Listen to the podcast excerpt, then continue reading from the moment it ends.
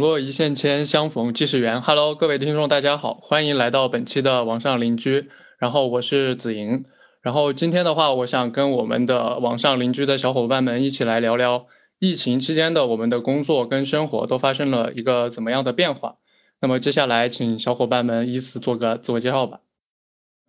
有请小小第一个吧。啊，Hello，大家好，我是小小，然后现在是。呃，互联网医疗行业的一个产品经理。那下一个的话是呃，吴岩。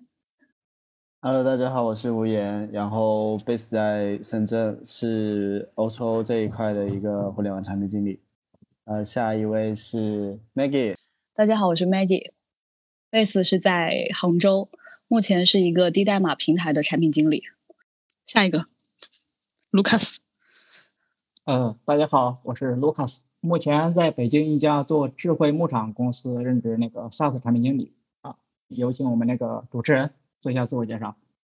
呃，我是子莹，然后目前在上海做旅游行业的产品经理。然后今天我们其实大家应该算很久没有在网上聚会过了吧，对吧？然后第一个是疫情期间，其实大家的工作应该都发生了不小的一个变动，然后生活状态也有一些不一样的改变。我自己这边的话，其实是呃，在上海疫情期间一直在隔离的这个状态，然后今天应该算是到了第一个月完整的结束了吧。想问一下 Maggie 吧，可能在工作方面会有什么不一样的一些地方，或者是改变的点吧，在疫情期间。嗯，因为疫情的话，从二零年初的时候开始，其实那个时候我在算是已经经历了两家公司了吧，在这期间，当时呢是在上上家公司的时候，那时候疫情刚爆发，然后我们领导呢本身也是嗯比较有这个安全意识，当时也记得非常清楚，呃也差没多少天就要过年了，然后听说了武汉爆发了这个新冠的这个疫情之后呢。我们老板也是第一时间给大家都提前放假，然后让我们也多注意一下，关注新闻，然后包括也是及时去囤一些物资，因为他是呃之前有经历过这个非典的一个期间的，然后他包括他自己也是有去做一些这个呃公益的一些活动，所以他对于这种呃突发性的一些这种黑天鹅的现象呢，他还是比较敏感的，所以对于我们来说，嗯，也是为了保证。我们全公司大家的一个员工的安全，所以当时是也是让我们提前走了。那经历到现在呢，整个疫情也基本上度过了一个两年的时间。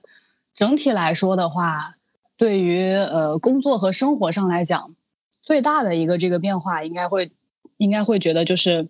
嗯，从不确定到适应不确定，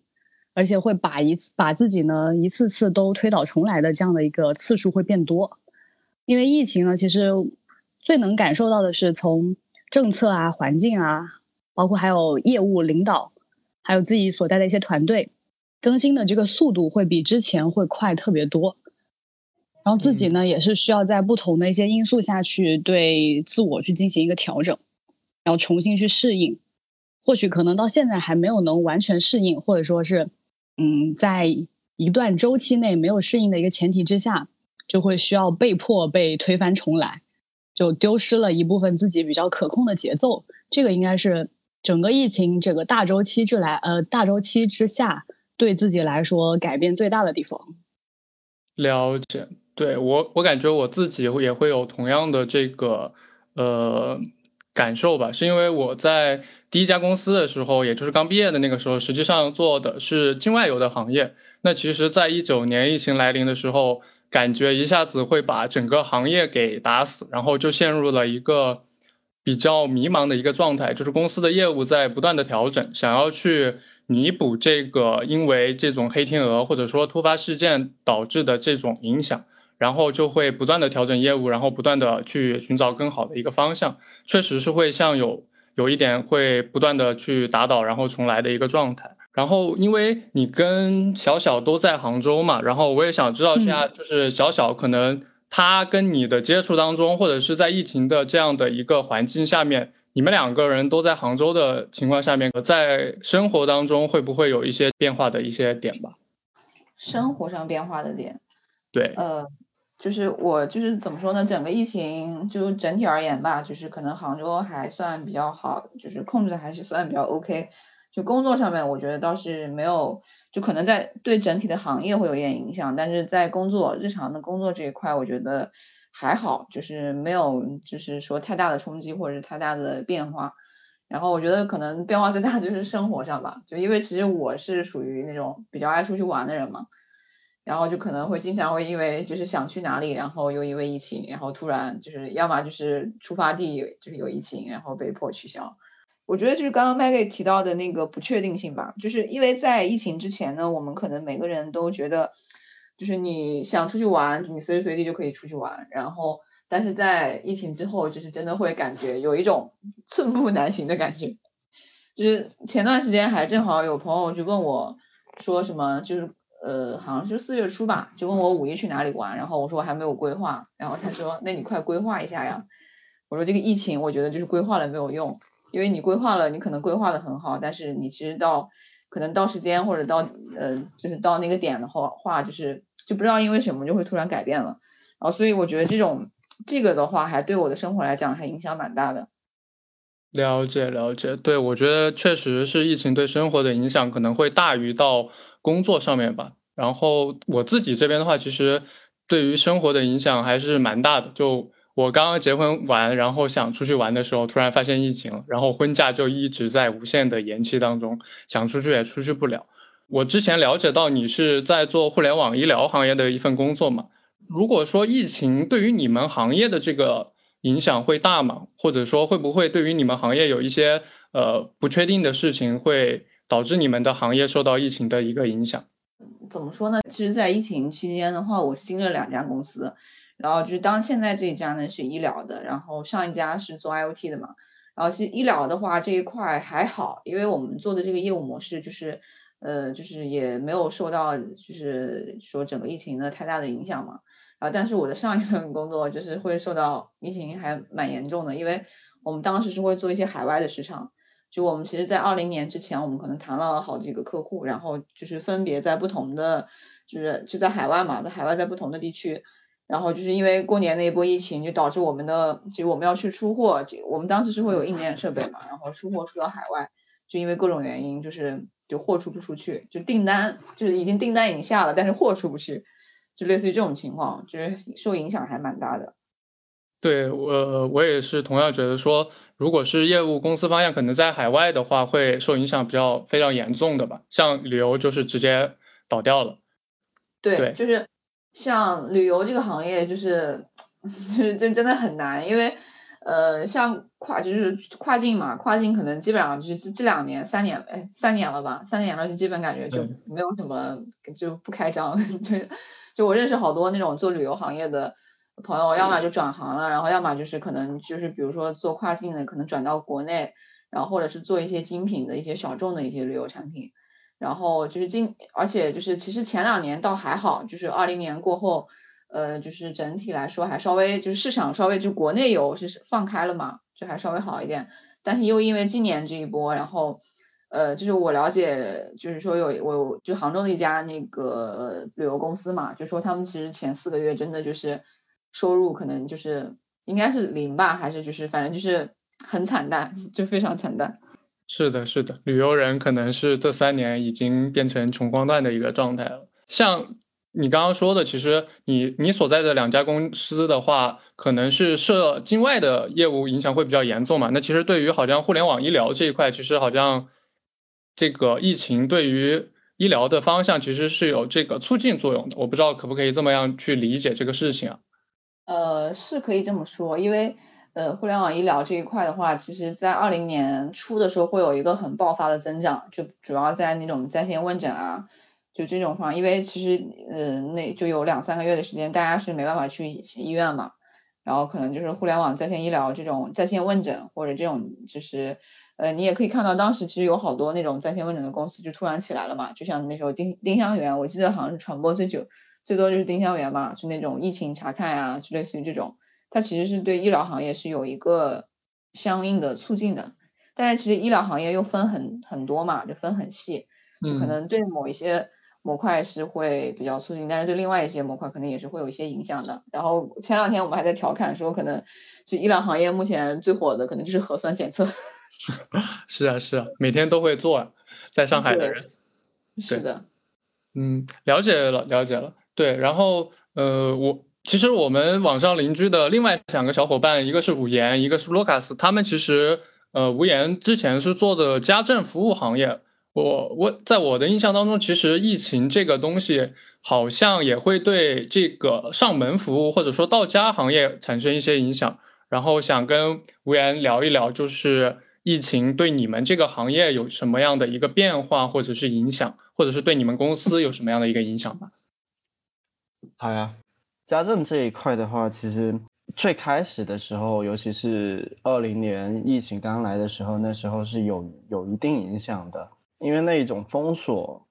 呃，或者是传染的那一种性质，它会让整个国家都变得很很恐慌。然后呢，所有的政策都是属于严控类型的。像我们这种 O2O 的，也就是本地生活这一块的，说白了，其实就是靠人力上门去做服务嘛。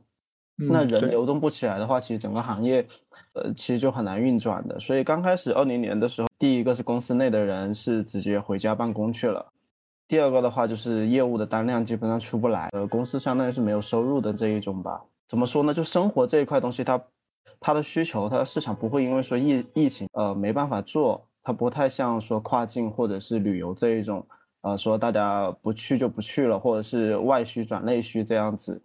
本地生活这一块的话，它它依旧是有强大的需求的，而且不会说长期的没办法去满足。所以，呃，我们后面。呃，疫情稳定了之后，即使像家家政这种行业，它依旧后面也是恢复了正常的一个呃运转。只是说我们这一边应该算是所有的互联网行业里面比较早推出的关于呃核酸检测和安全报告的这一类的一个行业吧。就是我们会会比较早的开始去推出这一块的功能，然后将这些报告给到给用户，然后用户有更强的信心了之后，他们才会去。购买我们的这一种呃服务，然后对于行业这边来说，其实这两年其实比较大的一个呃现象，其实我们叫叫消费消费降级，也就是呃大家都会开始控制自己的一些预算，但是但是消费降级的话，对于我们来说其实是属于呃要做改变的一个一个信号，就是可能原来卖的都是比较客单价比较高的一些服务。比如说像保姆或者是一些居家保洁的一些服务，可能一次就要上百块，降降级降下来之后，我们其实就呃将将这些服务拆成更小的一些块，呃，就比如说可能原来我要做一天或者做半天或者做几个小时的服务，我们的尽量把它缩减到做的比较短的时间，能做到一个基本的清洁就好了，然后收费也把它降下来，那这样的话。也能满足用户的，就是大部分市民的一些需要，然后保证公司的订单单量呢，也是正常的能有收入的，啊，这个是我们这一块行业的一些改变。了解了解，那我理解，其实像家政行业，可能跟之前小小提到的 IOT 或者是我的这个境外旅游行业有一个最大的不同，就是它本质上不会受到疫情直接的影响，导致整个行业都给。限制死或者说消失掉，而是说受到这个疫情的影响，可能它原本的需求量变得缩小了，然后公司的层面或者行业的层面开始在疫情的这个影响下去做出一些呃与时共进的一些措施，来保证说能够最小的去满足用户的一些需求，对吧？可以这么去理解这个东西吗？对对对，因为我们这边所叫叫本地生活，它拆成的就是一个叫本地，一个叫生活的东西。首先，生活这一个它就没办法完全被所谓的这些疫情杀死的这种这这样子的一个市场。第二个的话，本地的属性的话，它其实相对于像旅游或者是境跨境的这一块东西。它它的一个流动性其实相对来说还是属于可控的范围，所以它受到一些政策的一些制约的话，并不是特别的强。了解了解。最后一个同学卢卡斯，其实呃，我了解到卢卡斯他做智慧牧场这个行业是我从来没有接触到的。想问一下卢卡斯，疫情对你们这个行业会产生一些什么影响吗？比如说你们的物流或者供应链或者什么其他的类型，你可以大致上去介绍一下吗？好的，回顾整个疫情对我工作和生活的影响都还挺大的。在二零年的时候，我还在上一家互联网公司，主要是做一款 SaaS 协作平台。在二零年年初的时候，我们经历过一段时间的居家办公，在居家的期间呢，我们工作也没有受到影响。不久后就恢复了正常上班，然后我们就想着疫情对我们行业应该不会有太大的影响，因为我们的工作都可以线上完成。但最终我们的产品还是因为疫情而衰亡。究其原因的话，可能有以下两个点吧，但也都是因为疫情造成的。首先是因为疫情的原因，各个公司他们的资金都有一个缩减，所以的话没有资金拿出来购买我们的协作平台，购买这款协作产品。然后一点的话，就是因为我们是 B 端产品，所以的话，很多工作都需要销售去地推，去线下推广。同时，也是因为疫情的原因，导致很多地方不能去，然后出差也不方便等等一些原因，最终导致我们产品就是走向衰亡。然后现在这家公司是一家 IOT 公司，做的是智慧牧场方向的产品，涉及到智能硬件这一块儿。目前的话，因为疫情已经产生了一些影响，比如离我们很近的河北。他们针对我们的采购订单都目前都没有办法发货，因为疫情管控。同时呢，我们的硬件设备卖出去了，我们人没法到现场进行安装。啊，还有我们就是在网上进行的一些采货件，也是因为疫情管控，快递都没法发到等等，对我们都产生了一些影响。呃，同时今天一位硬件同事还在群里说，因为他们周边有疫情，可能他要居家隔离，因此没有办法到公司上班。同时呢，因为他的工种的原因。很多硬件工程师，他工作必须在公司的实验室、实验台上完成，在家能工作做的工作很少，所以的话，对我们项目的进度肯定也会有一些影响。啊，这是工作这方面的。生活这方面的话，影响也有一些。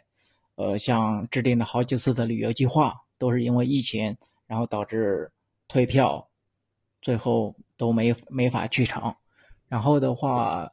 和我姐姐差不多有三年时间没有见面了吧？每次假期都是说都不能赶到一起回家，要么是她那边疫情管控，要么是老家疫情管控，要么是我这边疫情管控等等原因。最尴尬的一次还是发生在昨天，因为五一假期想着出去玩一玩，然后的话中午找地方吃饭的时候，却发现北京发布了公告，全北京市都禁止堂食，要吃饭的话就说必须得打包带走。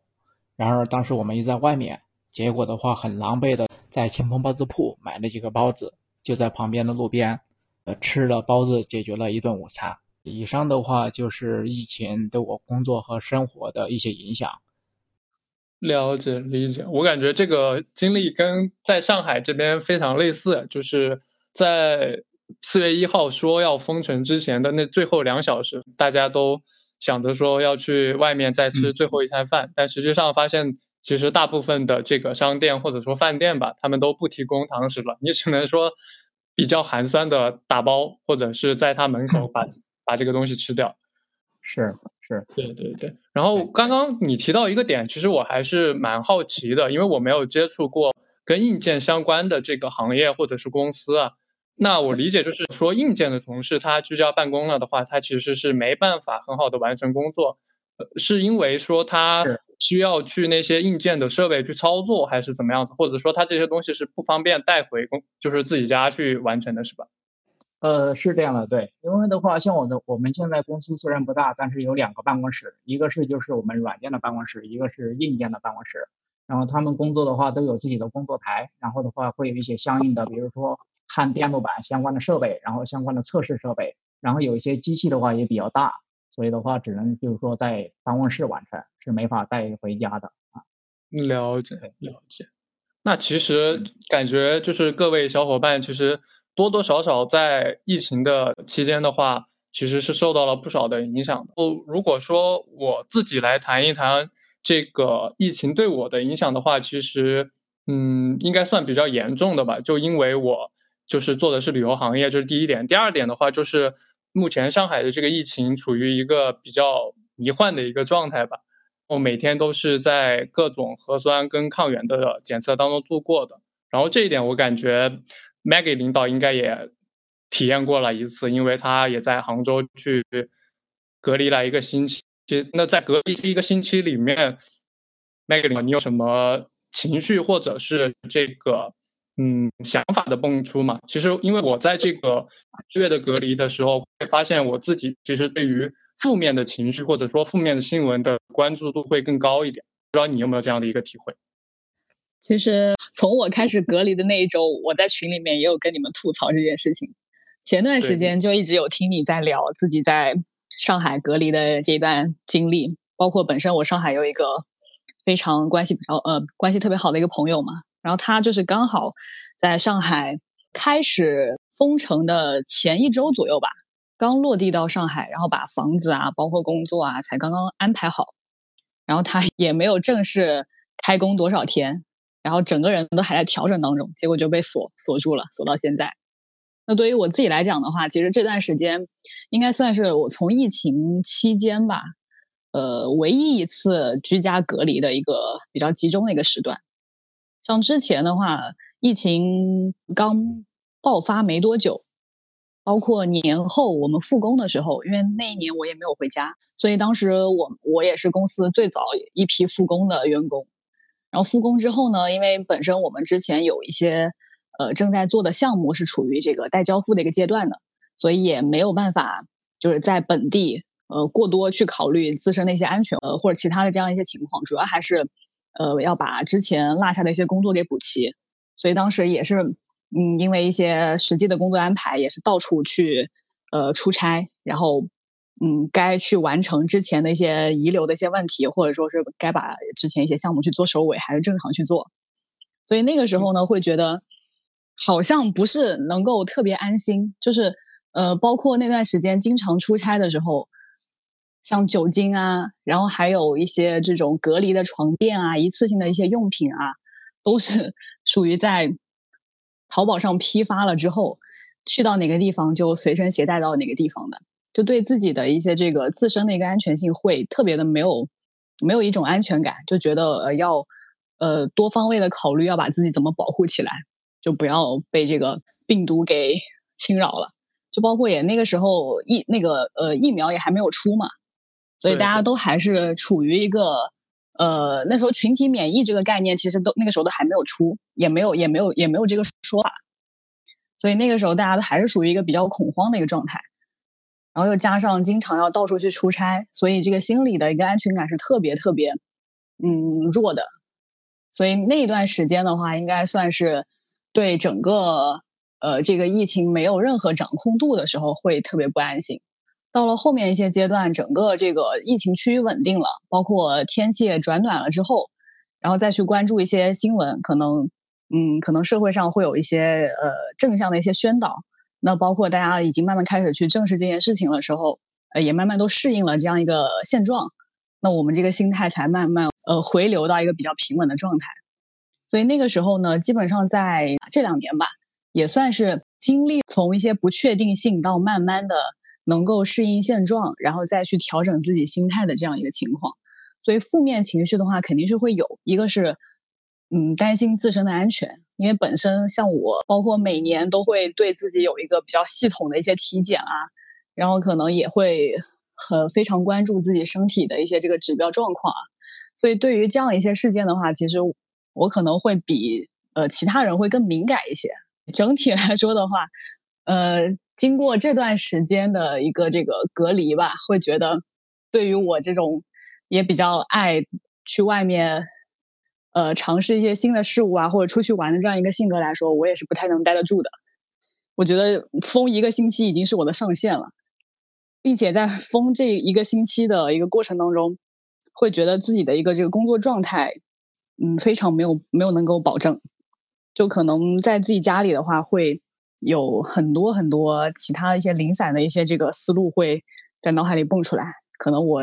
呃下一秒就去。打扫了一下房间的卫生，拖了一下地，然后把书桌整了一下，就整个人的这个工作的一个这个集中度不是特别够，所以后面我其实也没有隔离到完整的一个五天时间了，因为本身离公司比较近，所以到后面下半周的时候吧，就在家里待不住了，然后也就也就也就找了一天时间跟同事约了一下，然后就直接去公司上班了，羡慕羡慕。对于我这种已经隔离一个月的人来说，实在是太羡慕了。你为什么被隔离了还会可以去公司上班？我没有啊，我我们那边不是风控区啊。就还有一还有一个比较对生活来说比较大的一个改变，就是以前可能我们会呃有点崇尚要去过一些极简的生活，让自己的日常的一些这不管是囤货啊，还是说一些生活的必需品啊，就尽可能的是我们用完了之后我们再去买。就我有一段时间的话，其实是想改变自己这样一个生活思维的。然后经历了这波疫情之后，开启了这个囤货之路。就不管是纸啊，还是说是一些消毒液啊，呃，包括一次性的一些这个生活用品啊，还有包括一些可能存储时间较长的一些这种吃的或冷冻品啊，或者是冻品和一些呃时间可以存的比较长的一些这个蔬菜啊，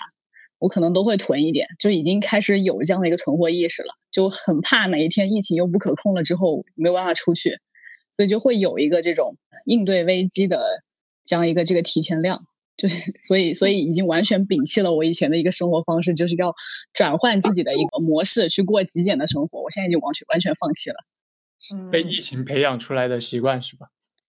你你说到囤货，我我想提醒一句，就是囤的时候注意一下，你什么时候搬家？就我之前就出现过，真的买了好多东西，然后我要换房子。就真的很，就你知道吗？就是很买了很多纸，然后买了很多有的没的，就是就那种生活消耗品嘛。其实用肯定是能用完，但是就是因为你可能要搬家或者呃换房子之类的，就会比较麻烦。然后其实刚你提到那边就说囤货这个习惯，确实就是就之前好像大家都很就是比较倡导说什么断舍离，就是要及时的清空一些东一些没有必要的东西。然后但是好像。其实囤货这个东西，我感觉前两年倒还好，就是今年我感觉就是因为上海这一波，然后这一波就是给其他地方都给吓怕了。就是杭州，就是因为离上海比较近嘛，就杭州在四月份的时候就一直就大家都在囤，就是就有的没的都得囤一点。然后我也是买了好几波，就是什么冷冻品啊或者一些蔬菜，反正肉啥的没有了就赶紧补齐。呃，前两天他们北京的朋友，我想卢卡斯应该也是吧，就可能也会在囤货。然后广州的同学应该也是，反正就是，就尤其是四月份这一个月，感觉就就全国各地都在疯狂的囤货。是对呀，我们还 其实还没来及没来得及囤，因为我们是比较相信北京政府的。同时的话，那什么北京感觉没有什么太严重，但是大家都在囤，然后的话就导致，其实超市现在其实还是一直有货了，货备货物都很充足，但是的话价格都相应的有了一些调整，都涨价了，被大家搞。那还挺好的。上海现在这边物价还是蛮贵的。今天吃到了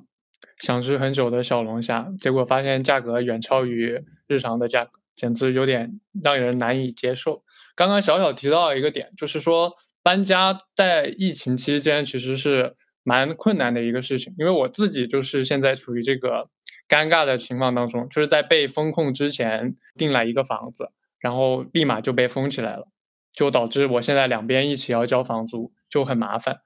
无言的话，我了解到你之前其实是从广州，应该是去到深圳了。其实，在疫情期间的话，搬家这个点对于你来说，或者是对于你的生活来说，会有什么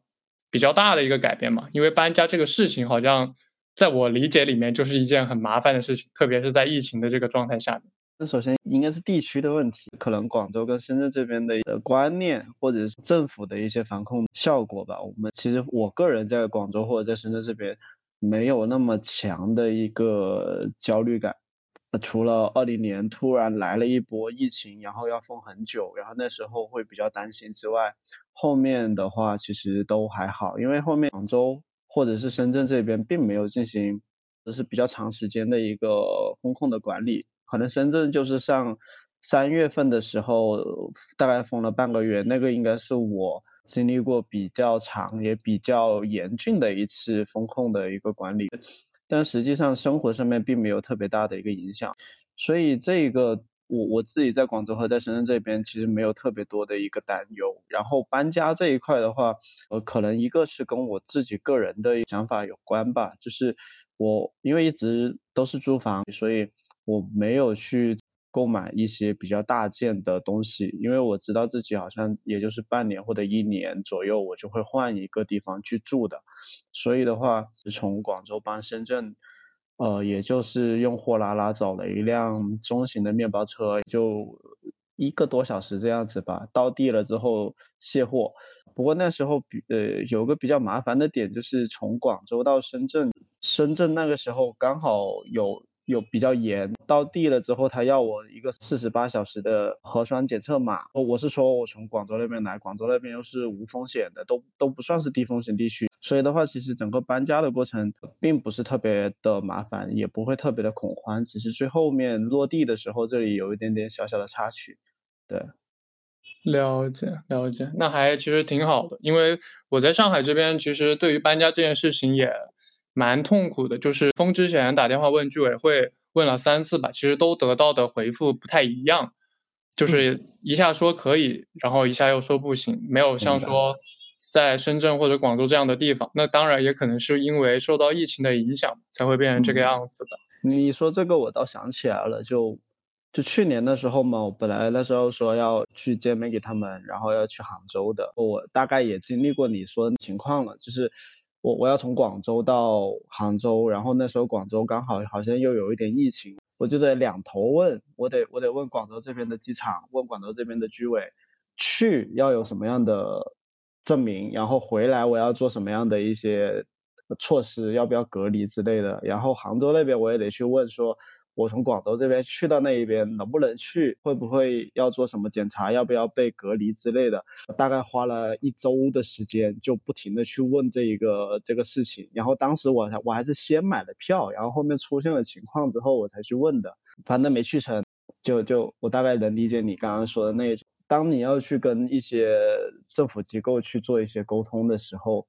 的确现在还是很麻烦的一件事情。这也是为什么说。呃，现在要要搬家或者要旅游，特别不便利的一个原因，就是你不知道自己到那边之后，你你到底要面临一些什么情况，这种不稳定的因素会导致你出行的一个成本的增加。对对对，就因为这种不确定性嘛，其实导致在生活或者是与其他人打交道的这种方面，其实会产生比较多的一个成本吧。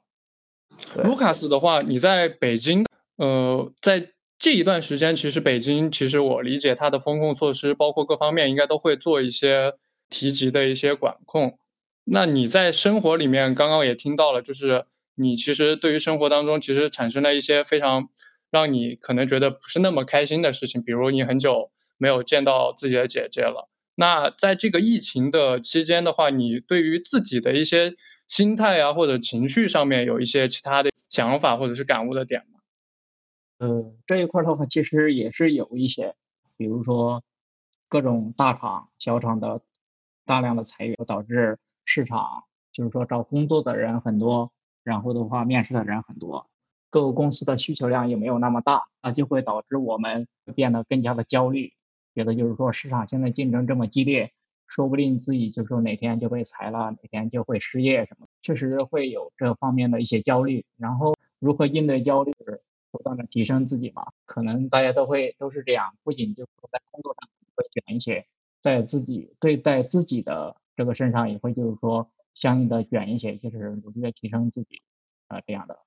对我感觉，在疫情跟这个互联网行业这个风头逐渐往下的时候，其实大家其实都陷入了一个比较焦虑的一个状态里面吧。一方面是担心疫情会对自己的生活有一些影响，那另一方面其实更多的是担心自己的这个工作会因为行业背景的不断的一个下滑，导致自己的工作会出现呃不方便的地方。嗯，其实我感觉这个东西是一个大家都有的。焦虑的点嘛，那反而会觉得说，既然大家都会在焦虑的话，还不如说自己把自己的人生或者是生活过得好一点，那可能就会抵消一下这样的一个焦虑的一个点。最后的话，其实今天我有一个非常非常非常非常想采访小小的一个问题，就是今天作为在疫情期间还能出去玩，还走了那么多步的一个同学，你对于生活有什么不一样的感悟吗？突然 Q，嗯，就是被憋坏了吧？嗯，怎么说呢？就是确实，我因为是我每年其实都会给自己安排两到三次的旅行吧。然后其实就算前两年我也是也是会保持最少最起码两趟的出去旅游。然后今年的话，就是这因为杭州突然防疫的政策收紧了，就是我导致我现在连市都出不了，就是所以就只能只能被动的再给自己安排一点在室内逛一逛。就其实我已经在家前两天在家。待了两天了，然后我实在是待不住了。就虽然我我知道我这样说可能对子莹有点，对啊，对于我这种待一个月的人来说是一种残酷的打击，好吗？是的，是的。然后其实对疫情来讲不确定性嘛，然后还有一个其实呃，就跟朋友聊天的时候也会发现，呃，可能就是在疫情之前，我们大家的观念可能都是会就比较积极，呃，不会去控制自己的消费。但是疫情之后，我发现可能越来越多的人开始就是树立起自己，比如说就是一些储蓄的能力，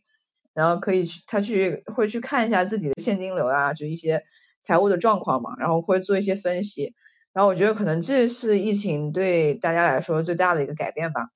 然后我前段时间也跟我一个做保险的朋友在聊这个事情，他也发现了，就最近两年就是买保险的人，就尤其是年轻人，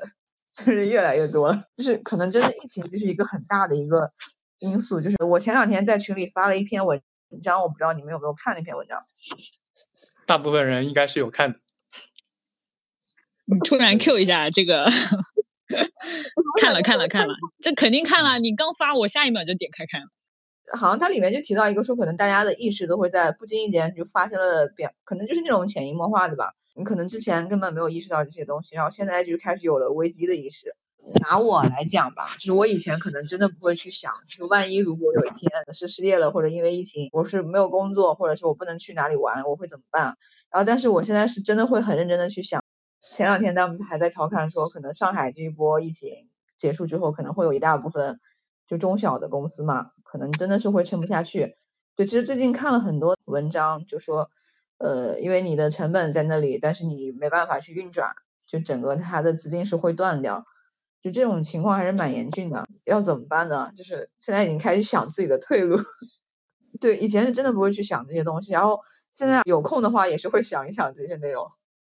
您说起退路这个，我我我现在也是失业了嘛，然后现在我也在考虑说，我如果不做这个什么互联网产品经理这块东西了，我还能干啥？然后想了一大堆，发现真的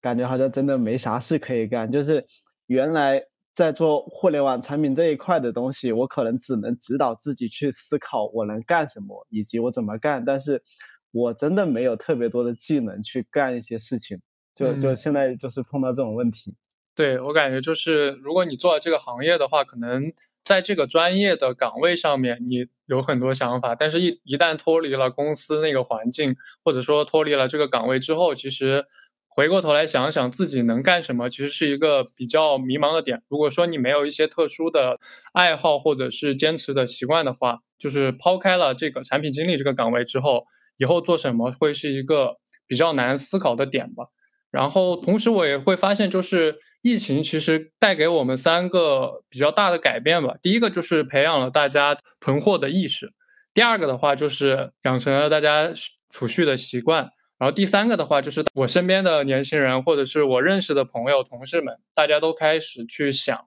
自己离开自己现在从事的这个工作之后，会去做一些什么样的事情，以及我自己能够做些什么样的事情。我觉得这个是疫情带给我，或者是带给我身边的朋友一个比较大的改变的一个点吧。最后的话，其实我想就是问一问大家，如果在疫情结束了，当我们卸下口罩的时候，大家会第一时间去做或者去见的人吧？以我自己来说的话，其实我如果说疫情结束了之后，我想去一趟海边度一次假吧，把自己的婚假完美的给利用掉吧。然后采访一下小小，看一下小小疫情结束之后会想去做些什么样的一个事情吧。嗯，疫情结束之后，其实也没有太大的奢望，就是能让我好好出去玩一圈，就不用考虑哪里有疫情，我就已经很开心了。要求已经达到这么低了嘛？就是被风控的，现在已经不会有什么高标准、高要求了，能出去就好，是吧？对啊，就是我其实我今天还跟我朋友在聊，我说我其实一九年的时候我已经计划好了二零年去哪里玩，我当时是想去出国的，我想我好像是想去俄罗斯吧，就我已经把攻略都写好了，就我打算三月份去，然后呃，然后我还把怎么怎么请假、怎么凑年假、怎么拼调休，